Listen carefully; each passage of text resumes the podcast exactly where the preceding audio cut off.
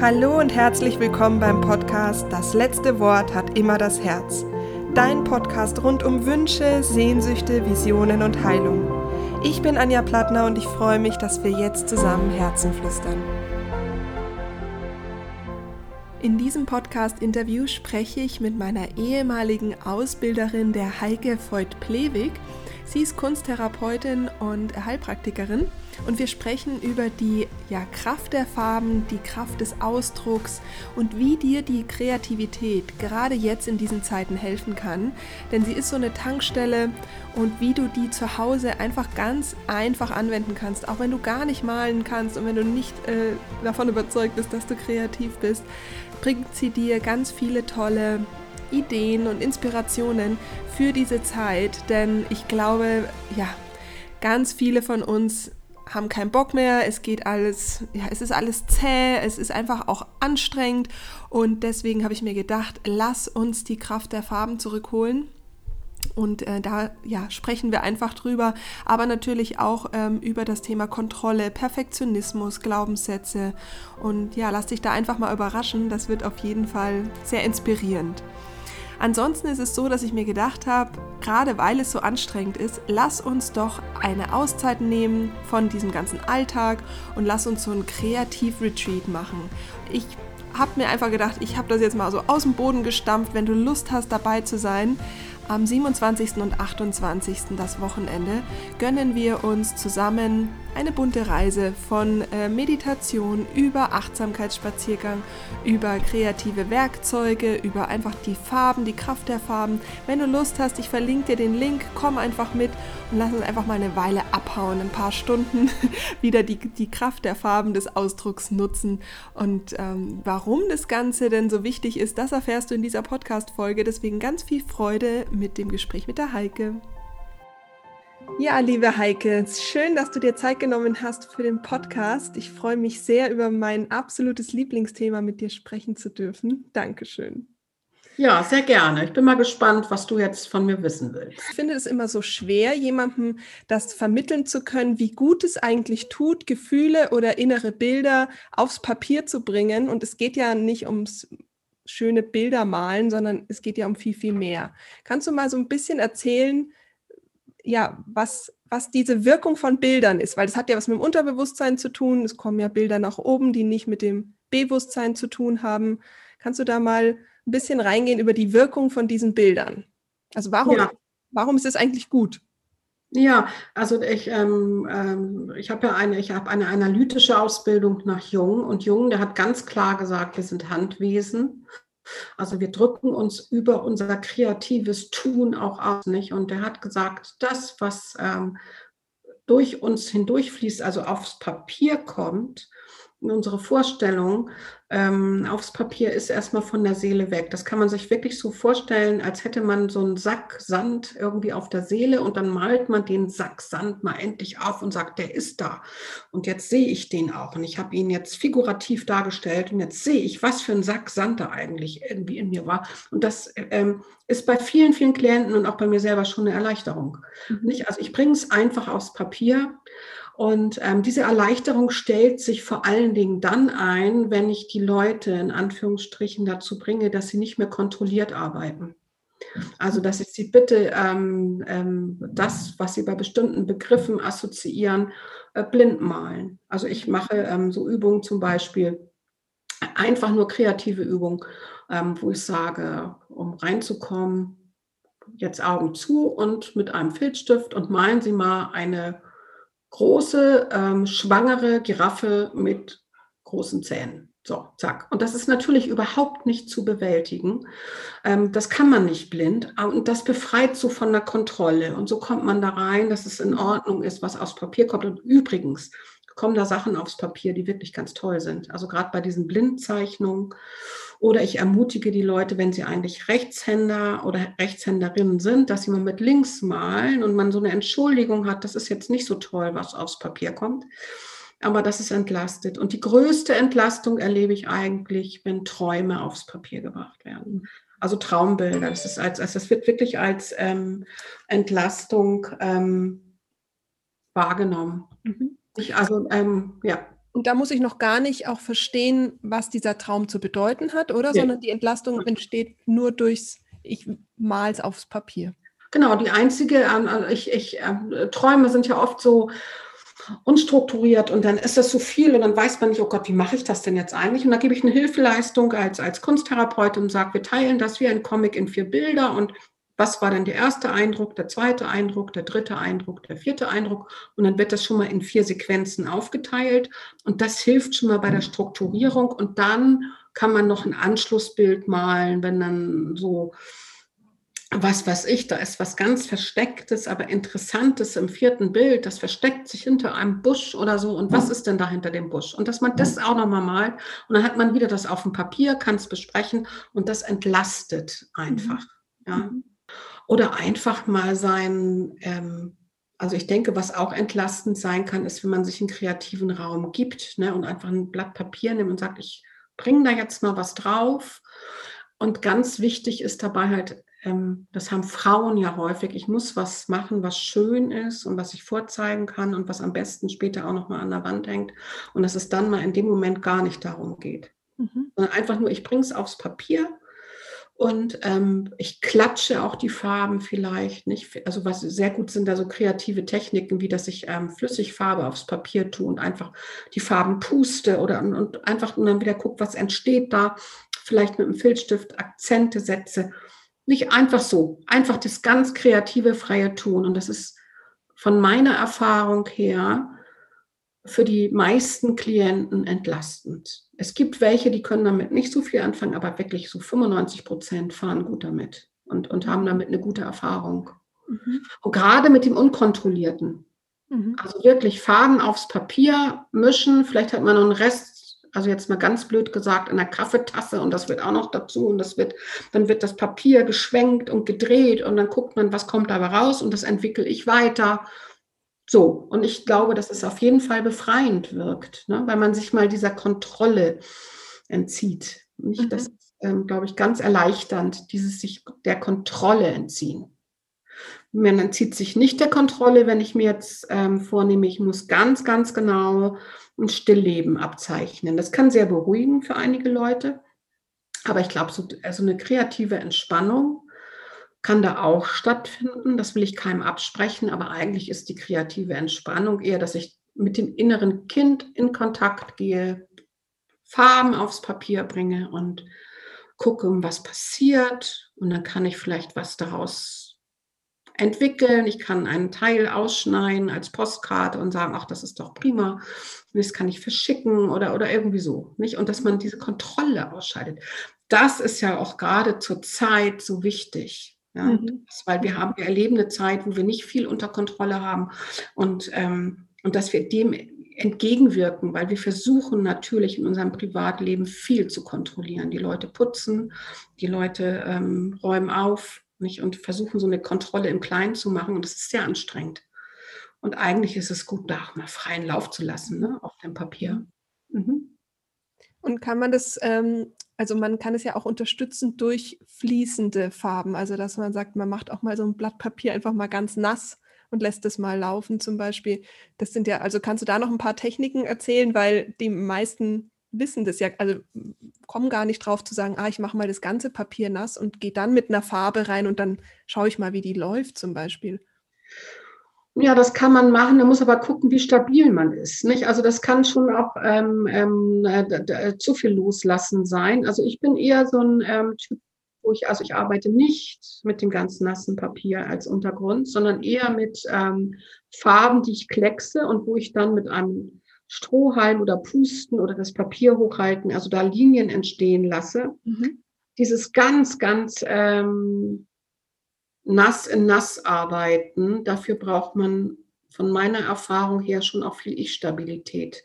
Nicht, dass da, da muss man gucken, was macht das? Das kann man ja ausprobieren. Man muss ja auch, also meine Empfehlung ist sowieso bloß nicht mit großen Formaten. Ne? anfangen, mhm. Sondern wirklich mit kleinen, also Postkartenformaten. Da kann man ja eine Postkarte mal nass machen und dann macht man was drauf und guckt, wie fühlt sich das an und dann mache ich eine andere Postkarte und da mache ich dann vielleicht einfach nur so Kleckse, die ich verpuste oder ich ver und, und was fühlt sich besser an und mit dem mache ich weiter. Also ich empfehle allen, die zu Hause arbeiten und alleine arbeiten, erstmal mit kleinen Formaten anzufangen und nicht ähm, mit diesen großen DIN A1-Formaten oder so. Das ist eine Überforderung. Das, das müssen wir nicht. Wir können erstmal mit kleinen Formaten, also lieber ein großes Blatt Papier in so Postkartengröße zerschneiden oder zerreißen und da probiere ich mich aus und dann gucke ich mir jede Postkarte einzeln an und sage so, ach, das hat mir aber gefallen, das würde ich gerne mal in DIN A4 machen. Mhm. Dann arbeite ich mich auf die nächste Größe hin. Es ist auch ganz wichtig, dass wir uns im kreativen Tun nicht überfordern mhm. und nicht so, jetzt muss gleich was ganz Tolles, Großes entstehen. Nein, im Kleinen gibt es genauso eine Wirkung. Und ich bin, also ich arbeite ganz viel mit meinen Klienten im Postkartenformat, um dann eine Entwicklung anzustoßen. Und dann kann es gerne groß und noch größer und bis hin zu Wandbildern gehen. Alles möglich. Aber klein anfangen und gucken, wie tut mir das? Mhm. Und wenn es dann jemandem gut tut, ähm, nass in nass zu arbeiten, wunderbar, kann er weitermachen. Wenn jemand sagt, ach nee, das ja, sagt mir nicht so zu, das, das gibt mir so ein Gefühl von Unsicherheit, dann arbeite ich lieber mit den anderen Zufallsmomenten weiter. Ne? Aber das ist ja, also es ist ja ein total schönes Werkzeug, um überhaupt mal wieder ins Spüren zu kommen. Weil viele, also ich kann mir vorstellen, viele sind jetzt auch gerade einfach so zu und ähm, und durch diesen Unterschied mit dem Wasser zum Beispiel, wenn es zu viel ist, kann ich es ja auch einfach mal wahrnehmen. Ah, das ist mir jetzt zu viel. Und dann auch die Erlaubnis zu haben, wie will ich es denn gern anders haben? Ja, dem nachzuspüren und alles ist in Ordnung. Und es ist nicht der, der, der Kritiker in mir, der sagt, ist das jetzt schön oder ist das gut, sondern dass ich da wirklich nur auf den Prozess achte. Ne? Und was macht der Prozess mit mir? Und vielleicht tut mir das auch gut, mit Bleistift auf einer Postkarte rumzukritzeln. Mhm. Blind. Also man weiß es nicht einfach ausprobieren. Also wenn man für sich allein ist, ausprobieren und gucken, was macht das mit mir? Nicht? Und, und, und wo, wie bekomme ich äh, Lust auf, auf, auf mehr kreative Arbeit? Ja. Mhm. Also finde ich, ich finde es total schön, da in das Spielen gehen zu dürfen, sich die Erlaubnis zu geben, mal wieder auszuprobieren und zu spielen, mit den Händen mal äh, zu tupfen, zu wischen und einfach da in dieses Spüren reinzukommen. Also das kann ich auch nur jedem empfehlen, aber wie du auch gesagt hast, gerne halt klein anfangen und mal eben in ja. diesem Spielmodus sein und ich sage ja immer im, äh, in dem Journal, mit dem wir immer arbeiten, ist es dann auch schon in einem Buch drin, sodass es gar nicht dazu verleitet, gleich zu sagen, oh, schau mal, da hänge ich es an die Wand oder so, sondern es von vornherein klar ist, es geht mir nur um den, also es geht mir um den Prozess und nicht ums Ergebnis. Genau, genau. Und wenn man mit so Büchern arbeitet oder mit so, ähm, wo man äh, Sachen auch gerne mal dokumentiert und festhält, und das ist so meine Entwicklung, und so sind ja Postkartenformate eh super. Mhm. Nicht? Und, und, und da einfach sagen, so, und da, das ist jetzt das. Und ähm, das Spannendste finde ich einfach immer, was da entsteht. Nicht? Und wie gesagt, das liegt nicht an der Größe, sondern das liegt so, wie lasse ich mich ein. Und das ist natürlich, wenn ich jetzt ein großes Blatt Papier habe und ich zerreiße das oder ich zerschneide das in ein paar Postkartenformate und kann da verschiedene Techniken ausprobieren, ist das ja ganz super, weil da kann man sich ja in Ruhe angucken, was gefällt mir ne, und was tut mir gut. Ja, oder wo ist vielleicht auch was entstanden, was ich ganz toll finde und das möchte ich auf einem ganz großen Blatt oder in Acryl weiterverarbeiten. Mhm. Nicht? Aber ich denke, der Anfang ist immer gut mit dem Kleinformatigen und um dann größer zu werden. Mhm. Kannst du ähm, nochmal sagen, wie, wie denn die Wirkung, also warum ist es mit den Farben so, dass die, also wie du gerade gesagt hast, dass zum Beispiel ein stabiles Ich ähm, schon wahrscheinlich eine Voraussetzung dafür ist, wenn so ein Blatt ganz nass ist. Woran liegt es, dass da Farben und auch das Material so viel nach oben bringen?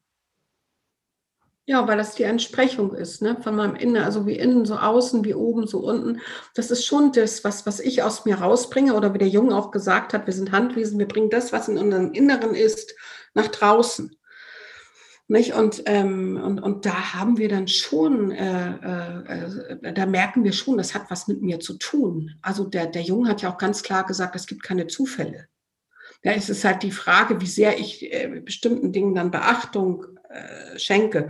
Also der Freud hat ja auch gesagt, manchmal ist eine Zigarre nur eine Zigarre und ich muss da nicht weiter interpretieren und weiter reingehen. Mhm. Aber ähm, ich glaube, dass ähm, die Farben, die uns bewegen, ähm, sehr viel mit unserer ähm, Vergangenheit zu tun haben und mit unserer Kindheit. Nicht? Also ich hatte zum Beispiel eine Klientin, die ähm, Orange als beruhigend empfand. Und das war schon interessant, weil Orange eigentlich eine sehr anregende Farbe ist oder auch eine Farbe, die polarisiert. Also es gibt Leute, die sagen, Orange ist toll und die anderen sagen, nee, Orange geht gar nicht. Und für die war es beruhigend. Und das fand ich ganz äh, spannend. Und wir haben dann rausbekommen, dass ihr Kinderbettchen in den 70er Jahren eben von einer orangefarbenen Tapete stand und sie es beim Einschlafen immer hat. Und für sie war einfach orange beruhigend, einfach weil sie diese Erfahrung mit dieser Farbe gemacht hat. Und ich glaube, das ist auch etwas, was ähm, ganz wichtig ist, dass, dass man selber guckt, was habe ich für einen Bezug zu einer Farbe. Und ich selber hatte auch also lange ein Problem mit Pink, nicht? Weil, weil Pink so mit Barbie und ähm, diesem ganzen also so alles so äh, Prinzessin und so verbandelt war. Und dann hatte ich tatsächlich mal einen Traum, wo mir eine Stimme ganz klar gesagt hat, Pink ist Lebensfreude. So, und nicht bezogen auf diese ganzen Klischees, sondern einfach so, wahrscheinlich für mich. Ja, und tatsächlich ist Pink für mich Lebensfreude. Und ich finde das immer ja, okay, das ist halt so okkupiert von der Barbie-Szene und so, aber eigentlich ist Pink eine tolle Farbe oder Magenta oder, oder, oder irgendwie so. Ne? Ja. Also, aber das ist halt immer der persönliche Bezug. Ne? Was, was hat man selber gerne als Kind gemocht? Welche Farbe? Nicht wie, also, wie war, wie, welche Farbe hatte mein, eins meiner Lieblingskleidungsstücke als Kind? Ne? Kann man sich mal fragen, nicht? Und was gibt mir das heute für ein Gefühl? Ja, und das, ich glaube, das ist so der Bezug zu den Farben, die man so aufbauen kann. Ne? Mhm. Und äh, da spielt doch aber die Erfahrung mit dem Malen in der Schule auch eine große Rolle, oder? Ja, also ich, ich denke, so dieses ganze, ähm, na klar, also meine ersten Erfahrungen mit, mit überhaupt mit, mit Gestaltung ähm, spielen eine große Rolle und ähm, ja, wie wurde ich, wie wurde ich gefördert in der Schule? Also viele haben, also in der Kunsttherapie habe ich häufig die Erfahrung, dass ähm, den, den Klienten äh, die Kunst ähm, ja eigentlich ähm, verleidet wurde, nicht? Weil, weil dann eine, eine Kunstpädagogin oder Kunstlehrerin da war, die wirklich nur gesagt hat, du musst jetzt diesen Topf abmalen und wenn der nicht gut ist, dann kriegst du halt eine 5 und so. Und das spielte eigentlich das überhaupt gar keine Rolle, ne? sondern es ging so um Bewertung und nicht darum, äh, wie kreativ man ist. Nicht? Mhm. Das muss ich den Leuten häufig erst später wieder mühsam beibringen. Und ähm, die Farben, also ich habe mich zum Beispiel in, in meiner Ausbildung unheimlich schwer getan mit dem Farbenkreis, nicht? Und die mhm. Zuordnung der Farben und die Mischung der Farben. Das fand ich alles unheimlich anstrengend und das hat mich auch behindert in meinem kreativen Prozess. Mhm. Ja, und trotzdem finde ich es toll, wenn Leute in der Lage sind. Das ist ja auch ein Handwerk. Kunst ist ja auch ein Handwerk. Und wenn Leute sagen, also ich will jetzt diesen Grünton und die schaffen das dann einfach, weil sie bestimmte Sachen, Komponenten von Farben zusammenmischen und kriegen den hin und sagen, den wollte ich. So. Zack. Ja, auf jeden Fall. Das ist toll. Ja, kann ich, kann ich so gar nicht. Ja, und ähm, ich freue mich dann eher über das Zufallsprodukt. Also, und dann bin ich wieder beim, es gibt keinen Zufall. Hm. Ja, also weiß nicht, ob das deine Frage nach den Farben so beantwortet. Doch, auf jeden Fall, auf jeden Fall. Also vor allen Dingen auch einfach der, dass es eben nicht so ist, dass man jetzt sagt, wenn du rot magst, dann ist die Bedeutung so und so, oh sondern äh, genau, dass es halt die individuelle, ähm, dass es alles, alles, also die ganze, der ganze kreative Prozess individuell ist und das ja. da nichts richtig und nichts falsch ist. Das finde ja, ich. Genau. Die Deutungshoheit von der Wirkung von Farben liegt immer bei dem, der die Farbe aufs Papier gebracht hat. Der sagt, was es ist. Und ich kann äh, vielleicht als, als, als äh, Gruppenleiterin, Kursleiterin, Therapeutin kann so Anregungen geben, was Farben vielleicht bedeuten, wenn jemand sagt, ich weiß jetzt gar nicht, was das ist. Nicht? Also nehmen wir zum Beispiel die Farbe Violett. Mhm. Ja? Und ähm, die Farbe Violett, die ist ja äh, sehr, sehr symbolträchtig. Nicht? Die ist ja im Christentum steht sie für Veränderung. Ostern werden die Altare in Violett gekleidet.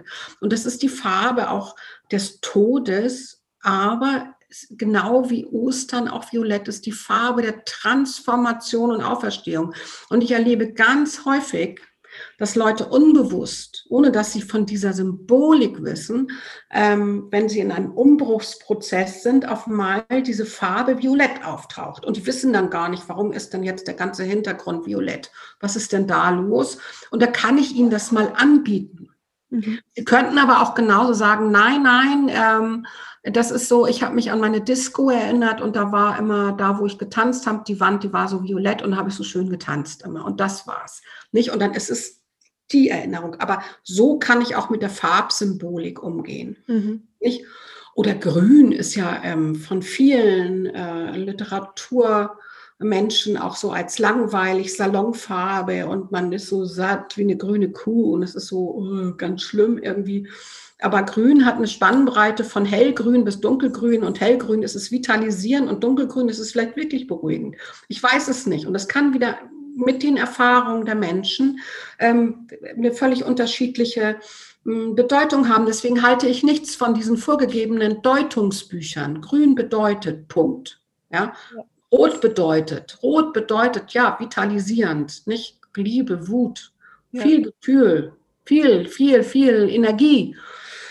Rot, Blut, ja, so, solche Sachen. Aber es kann auch ähm, für jemanden, also zum Beispiel wurden in, äh, vor zehn Jahren oder noch ein bisschen, wurden sehr viele Essräume in, in, in Rot gestaltet, Esszimmer, die Wände in Rot, weil das einfach anregend und äh, ja, anheimelnd und gut war für den Appetit. Und dann haben die Leute da vielleicht, haben sich gedacht, besser gegessen. Also man weiß es nicht. Ja. ja? das finde ich total schön, weil ich höre ganz oft den Mythos, also gerade äh, bei der Kunsttherapie, ja, nee, kannst du dann schon mich nach dem, kannst du aus dem Bild mich dann schon nach einmal lesen? Oder nee, nee, das traue ich mhm. mich nicht, weil dann siehst du mich ja so. Und so mhm. ist es ja äh, ähm, quasi eigentlich ganz schön, was du gerade sagst, dass eigentlich der, der Klient immer der Experte ist. Die Deutungshoheit hat immer derjenige, der das Werk erstellt hat. Mhm. Und wir sind lediglich Begleiter. Und, und also ich sage mal so Pfadfinder auch, ne? So mhm. für die Seele ein bisschen, ein bisschen so, weil wir vielleicht durch unsere Ausbildung und unsere Erfahrung ein bisschen sind wir vorher auch schon mal ein paar tiefdunkle Trampelpfade entlang gestolpert und hingefallen, wieder aufgestanden und so. Deswegen können wir andere an unseren äh, Erfahrungen teilhaben lassen, nicht?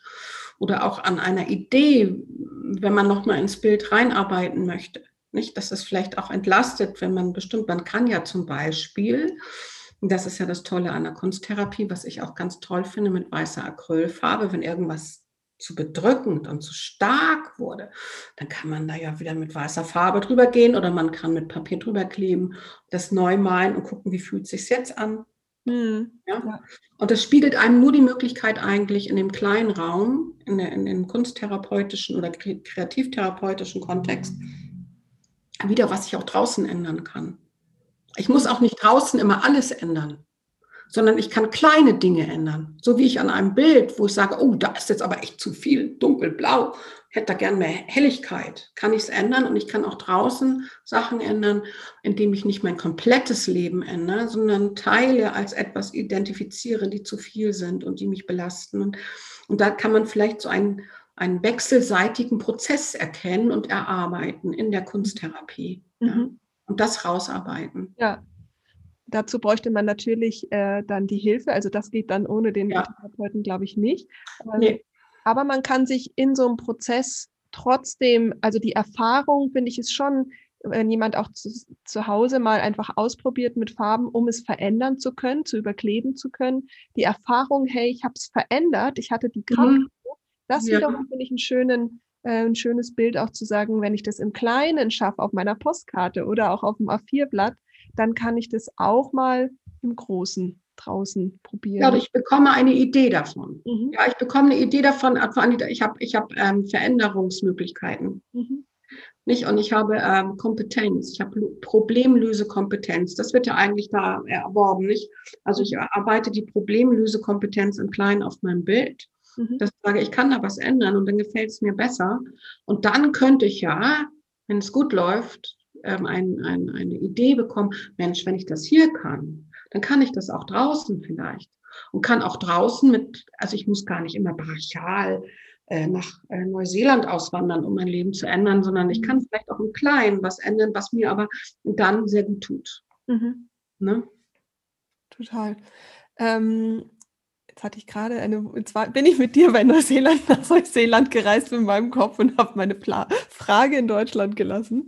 Ah, genau. Gib, äh, hast du ein paar Tipps, was denn jemand jetzt zu Hause malen könnte, was so Kraftsymbole sind, die quasi ja nicht konfrontativ sind, wo etwas aufgedeckt wird, sondern wo, äh, wo einfach Ressourcen geweckt werden, wo es einem gut tut, was, ähm, ja, was gerade in dieser Zeit jetzt einfach gut tut. Ja, also ich habe da jetzt keine konkreten Kraftsymbole, aber womit ich sehr gute Erfahrungen gemacht habe, das könntest du vielleicht auch mal ähm, über dein äh, Medium verbreiten. Das sind die Gegensatzpaare von Itten. Diese, diese, dieser Bauhaus-Professor, ähm, der also ein Kreativitätstraining entwickelt hat, ähm, wo man Gegensatzpaare macht. Nicht? Mhm. Und er hat einfach gesagt, also stellen Sie da ähm, laut, leise, ähm, groß, klein, äh, bunt, nicht bunt und so weiter. Also es gibt da eine ganze Liste. Und ich habe gemerkt, also ich habe schon Leute jetzt auch in, in äh, alleine auf diese Reise geschickt, auf diese Kreativitätsreise. Und die sind erstmal, äh, was soll das denn? Wie soll ich denn laut leise darstellen? Gegenständlich. Und da kommen so tolle Sachen bei raus. Ne? Und ich glaube, es, ist, es geht gar nicht so darum, dass man ähm, jetzt so immer sagt, ja, mach was Positives, so, sondern äh, Mhm. Entdecke deine Kreativität mhm. und daraus ähm, kommt das Positiv. Mhm. Daraus entwickelt sich das. Und das ist zum Beispiel was, also was ich ähm, schon so vielen Leuten jetzt empfohlen habe. Und vor allen Dingen, man braucht dafür keine Geschäfte.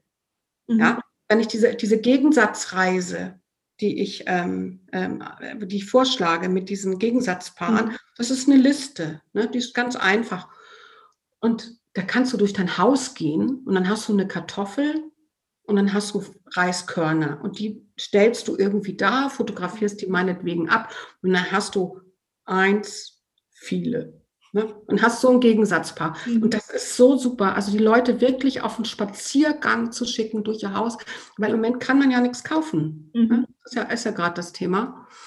Also das ist, ähm, was, was ich gerade sehr positiv finde, also diese, diese Kreativität zu wecken, äh, zu mhm. wecken, mhm. diese Kreativität zu wecken und ähm, als positives Symbol, also was immer gut tut, sind Kreise.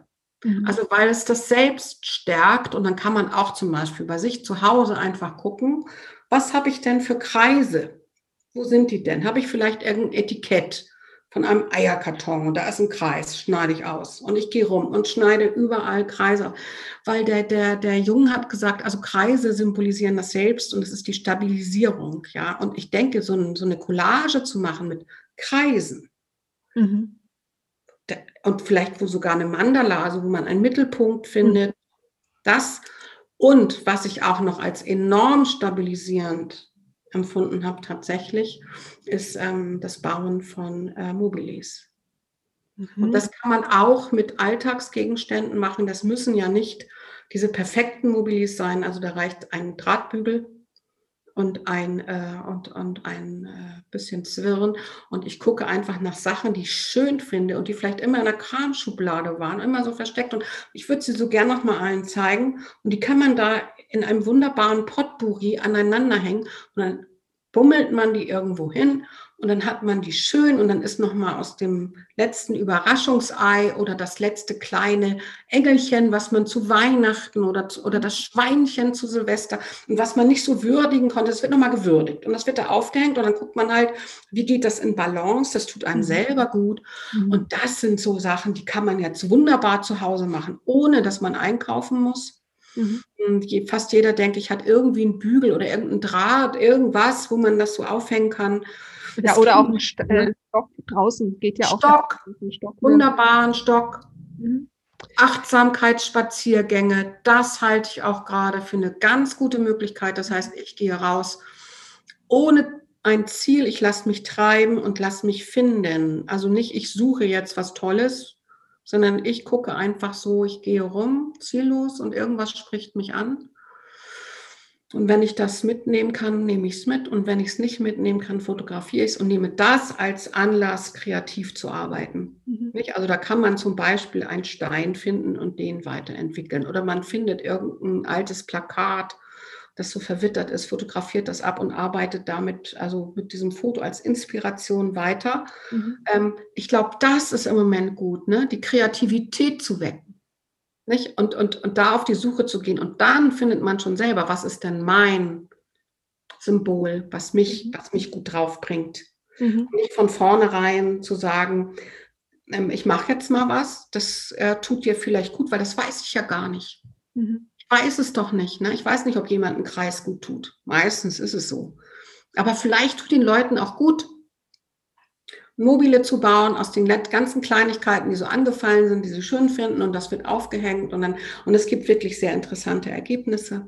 Mhm. Das kann zum Beispiel auch sehr gut tun und, und äh, so positiv stimmen, ähm, zumal man auch so ein Mobile immer wieder ins Gleichgewicht bringen muss und damit bringt man auch sich ins Gleichgewicht. Und dahin, das ist ja eigentlich das, was wir wollen. Wir wollen ja nicht super, also nicht super glücklich sein und immer euphorisiert, sondern ein guter Zustand ist im Gleichgewicht zu sein. Und dafür ist so ein Symbol als, als, als mobile Du mhm. hast mich gefragt nach dem Symbol. Mhm. Für mich ist das mhm. Symbol mobile mhm. ähm, äh, eine, eine, schöne Sache. Und wie gesagt, sich nicht überfordern mit fünfstufigen Supermobiles, die dann äh, in, in, die man gar nicht alleine ausgleichen kann, sondern wirklich mit einfachen Sachen, nicht? wo man Dinge an, an Fäden aufhängt und die ins Schwingen geraten und so ist es gerade. Ne?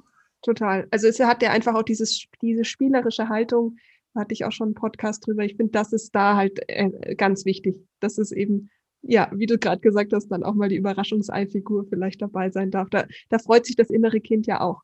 Und übrigens natürlich auch die Kinder. Also das ist ja alles, was du jetzt gesagt hast, ist ja auch äh, super schön mit Kindern zusammenzumachen. Wenn ich mir jetzt nur mal die Liste vorstelle, groß, klein, wie inspirierend ja. ist es aus der ganzen ja. Familie zu sagen, klein und groß dargestellt. Auch wieder lerne ich was über mein Kind was ich, wie, wie die äh, oder der jetzt ja, die Welt sieht oder das interpretiert. Ich finde das eigentlich ein total spannender. Ja, und auch unterschiedlich, nicht? Also mhm. wenn man jetzt, also diese, diese Liste ist natürlich ganz schön lang, ne? gibt es viele mhm. Gegensatzpaare oder man kann ja einfach nur noch fünf vornehmen. Mhm. Mama, Papa, Opa, Sohn, Tochter, Cousine, keine Ahnung, wer alles zusammen wohnt und stellen das dar mhm. und zeigen sich das dann. Die machen dann eine Vernissage. Nicht, wo dann dargestellt wird, schaut, das ist mein Gegensatzpaar klein-groß, nicht? Und was da schon für Unterschiede sein werden. Mhm. Also das ist, ähm, ja, das ist eine tolle Übung. Nämlich, ich denke, gerade in diesen Zeiten ist es gerade ganz wichtig, einfach ähm, seine Kreativität zu schulen ne? und, ähm, und da zu finden, was tut mir gut. Was auch gut tut, ist sich so kleine, also ähm, was ich habe jetzt eine ähm, Klientin, die hat in den letzten Wochen, die hat einfach immer nur an einer Puppe gestrickt und gehäkelt und hat die fertig gemacht. Und das war ihr, und die ist jetzt fertig geworden, nicht? Und das, die hat auch gar keinen Namen, sondern das ist einfach ihr Püppi. Und, ähm, und die hat das jetzt, nicht? Also für ihr, ihr inneres Kind. Und dann hat sie dann der Puppe noch einen, einen Hut gehäkelt. Und, und das ist alles in Ordnung. Sie hat gerade die Zeit, weil, weil sie kann gerade nicht arbeiten und, und tut alles da rein und, und das, das war auch wunderbar. Das war für sie das kraftgebende Ding. Mhm. Also für sich was tun, überlegen, was könnte ich meinem inneren Kind Gutes tun. Ne, vielleicht häkel ich dem einfach auch mal einen Frosch oder keine Ahnung, nicht oder, oder so. Ja, ich, also, weil du gerade sagst Frosch, ich finde ja auch die, hm, gut, da, da müsste man tatsächlich nochmal was bestellen, aber das wäre zum Beispiel selbsttrockender Ton. Ähm, mhm. Zum Beispiel für einen Garten, wenn man draußen oder am Balkon zum Beispiel zu sagen, man macht so ein paar Figuren oder so ein paar Krafttiere, die einem irgendwie Unterstützung geben. Hast du da noch was, wo man sagt, man, wenn jemand, weil Kreativität ist ja nicht jetzt, hast du ja auch gerade ein schönes Beispiel gesagt, hat jetzt mit Malen nichts zu tun, aber es gibt ja auch noch die, das dreidimensionale. Ähm, mhm. Mhm. Ja, da ist, ähm, das ist ja dann die Assemblage, das ist ja die Weiterentwicklung von der Collage. Nicht? Also, dass ich Dinge mit, zum Beispiel, mhm. ich gehe ähm, durch meinen Haushalt und, und, und, suche Sachen, die ich nicht mehr brauche, also die auch mhm. angemalt werden können und die, und die kann ich halt zu einer Figur kombinieren. Mhm. Und daraus was machen zum Beispiel. Nicht? Und irgendwie verbinden mit Bändern und, und kann da irgendwelche Aliens draus bauen oder, oder ich weiß nicht was, ja, irgendwelche Märchenwesen, keine Ahnung. Also das ist sicherlich nochmal diese Assemblage Da kann man dann ja auch mal sich im, im Internet schlau machen und gucken, was da alles entsteht. Das ist auch eine tolle Methode. Vergessen ist der Salzteig mit dem man ähm, auch gut arbeiten kann, auch gerade mit Kindern und äh, die man dann ja backen kann. Und wenn man diesen Salzteig später mit Acrylfarbe lasiert, wird er auch relativ haltbar. Jetzt für den Garten hm, weiß ich jetzt nicht. Ja, das ist eh für draußen was zu machen. Und da ist es vielleicht wirklich besser, mit Naturmaterialien mhm. zu arbeiten äh, und, und da Figuren zu entwickeln. Ähm, so, aber ja, also mit ein bisschen Mehl, Wasser und Salz kriegt man Salzteig. Rezepte auch im Internet und da kann man wunderbar mit formen, dann wird das gebacken. Und da kann man das anmalen. Auch eine gute Möglichkeit. Mhm. Spannend. Also das heißt, die Kreativität ist auf jeden Fall eine Kraftquelle gerade. Ja. Ähm, magst du noch äh, ein bisschen was erzählen, weil du hast ja, ähm, du ähm, bildest ja auch die Heilpraktiker aus und hast da ja viel Erfahrung. Was würdest du sagen, ist gerade das, was die, also was die Menschen denn sehr belastet? Weil ich glaube, dass das Erkennen, ah, ich bin damit nicht allein, gerade auch mhm. gut tut. Mhm. Du, mhm. kann man das so gerade ein bisschen verallgemeinern, was so, es ist ja immer alles individuell, aber was gerade so große Themenblasen sind, sage ich mal, die einfach viele Menschen betreffen? Einfach, ähm, also was ich merke, ist, dass die Angst- und Zwangsstörungen zunehmen. Und das resultiert aus dieser Gegebenheit, dass wir alle gerade unglaublich gespiegelt bekommen, dass wir unser Leben nicht kontrollieren können was eine Tatsache ist und was nie so ist. Wir können nie unser Leben kontrollieren. Ja, das ist, das ist ein Trugschluss. Wir gehen zwar davon aus, dass es immer irgendwie so planbar ist, aber eigentlich ist es nicht so. Und jetzt kriegen wir es gerade alle gespiegelt und deswegen äh, entstehen viele Zwänge. Viele Leute putzen mehr, räumen mehr auf, um irgendwie irgendwo zu gucken, hier habe ich noch Kontrolle, was auch eine gute Reaktion ist. Das ist ja auch richtig. Ich habe ja auch noch Kontrolle über mein Leben in einem bestimmten Rahmen. Und ähm, das, das sehe ich so, dass äh, passiert viel. Nicht? Und ähm, ja, und jetzt haben wir auch alle angefangen, Fremdsprachen zu lernen und ein Musikinstrument und das hilft dann irgendwann auch nicht mehr weiter. Nicht? Und ich denke, dass äh, ich denke wirklich, in dieser Akzeptanz zu sein, das ist wichtig, ne? zu akzeptieren, ich bin jetzt hier und dieser ganz alte Spruch, ne? lass mich erkennen, was ich ändern kann und was, lass mich erkennen, was ich nicht ändern kann. Und ich kann gerade bestimmte Sachen nicht ändern. Aber ich kann in meinem Zuhause Sachen ändern. Ich kann, ich kann bei mir innen drin Sachen ändern. Nicht, das geht schon. Aber ähm, sich da aufzulehnen und, und zu schreien und zu sagen, so, das ist doch alles doof und ich kann nicht ins Theater und nicht ins Kino und so, das bringt gerade gar nichts. Nicht? Das ist, ähm, und diesen Frust loszuwerden, ist sicherlich auch schwer, aber ich glaube, er lässt sich auch leichter tragen, weil den so viele haben. Also mhm. das macht es wieder leichter. Und das ist ja wie damals die, nach dem Zweiten Weltkrieg, diese Thematik der Trümmerfrauen und dieser Frauen, die so verwitwet waren, dann auch in Deutschland gesagt, mein Gott, das waren so viele Frauen, die sind ja alle, das war ja fürchterlich. Die haben es besser ertragen, weil es ganz vielen so ging. Ja. Und ich denke, weil es zu vielen so geht, geht es uns auch besser. Da verstehen wir dann gleich, wir sagen, oh, ich bin Corona-müde, da muss keiner mehr was sagen. Dann weiß man, mhm. was los ist. Ja.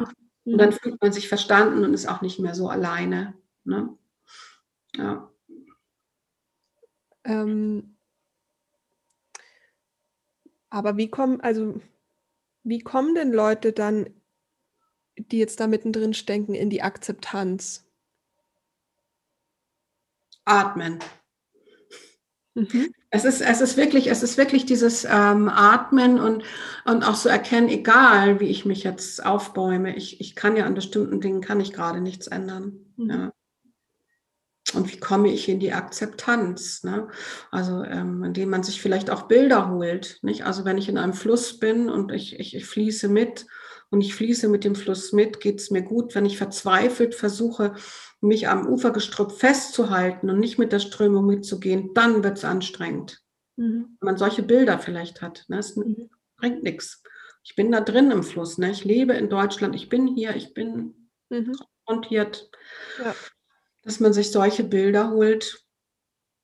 Und ähm, ansonsten ähm, denke ich, es gibt ja noch Möglichkeiten, auch sich was Gutes zu tun. Also ich denke auch wirklich dieses Rausgehen und ähm, spazieren gehen und, und laufen und was noch möglich ist, das auch zu machen. Also das ist, glaube ich, auch ganz wichtig, hm. sich aufzuraffen. Und dann geht es nicht um das Lustprinzip, sondern um den Sinn. Mhm. Ja, das ist sinnvoll, auch wenn man vielleicht überhaupt keinen Bock hat.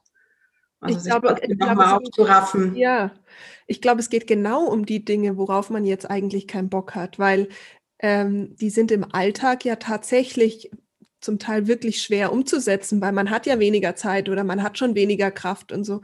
Und vielleicht gibt es das ein oder andere, wo man sagt, jetzt, äh, jetzt habe ich zwar keinen Bock, aber ich gehe es jetzt einfach an. Also ja. Und es ist, wie gesagt, die Sinnfrage. Ne? Es mag im Moment nicht dem Lustprinzip entsprechen, mhm. wenn es nieselt und es ist grau draußen und rauszugehen, aber es ist vielleicht sinnvoll. Mhm. Vielen Dank, liebe Heike, für ja. alle deine Infos und ähm, ich verlinke natürlich alles in den Shownotes, was du gesagt hast und ähm, freue mich sehr ähm, auf alles, was kommt und auch die Kreativität. Ich bin mal gespannt, ob, ähm, ob wir mal was zusammen erschaffen werden. Ach, äh, also ich gehe fest davon aus. Ja, also auch vielen Dank dir, Anja. War schön. Wie immer hoffe ich, dass das Interview dich inspiriert hat, motiviert hat und einfach dir auch Kraft gegeben hat, gerade in diesen intensiven Zeiten. Und wenn du Lust hast, wie gesagt, mit mir auf eine, eine kleine Urlaubsreise mit Hilfe der Kreativität zu gehen, dann schau dir einfach mal hier den Link an, den ich dir verlinkt habe zu dem Retreat. Ansonsten hat auch in, also hat mein Jahresjournal ganz, ganz viele kreative Übungen mit drinnen, wo auch da du schon mal so ein bisschen den, den Ausdruck äh, schulen kannst kannst, wenn du da sagst, ich habe da einfach Lust drauf. Ich wünsche dir jetzt einfach, einfach weiterhin gutes Durchhaltevermögen. Nutz vielleicht diese Fastenzeit jetzt auch nochmal zu sagen, was möchtest du fasten, was möchtest du weglassen, was würdest du gerne in deinem Leben erschaffen. Versuch dich einfach mit positiven Dingen aufzuladen. Ich weiß, es ist nicht leicht, aber ich bin davon überzeugt, dass das gerade die einzige Tankstelle ist, die uns wirklich auch ja, hilft, da gut durchzugehen. Bleib gesund, pass gut auf dich auf und alles, alles Liebe, deine Anja.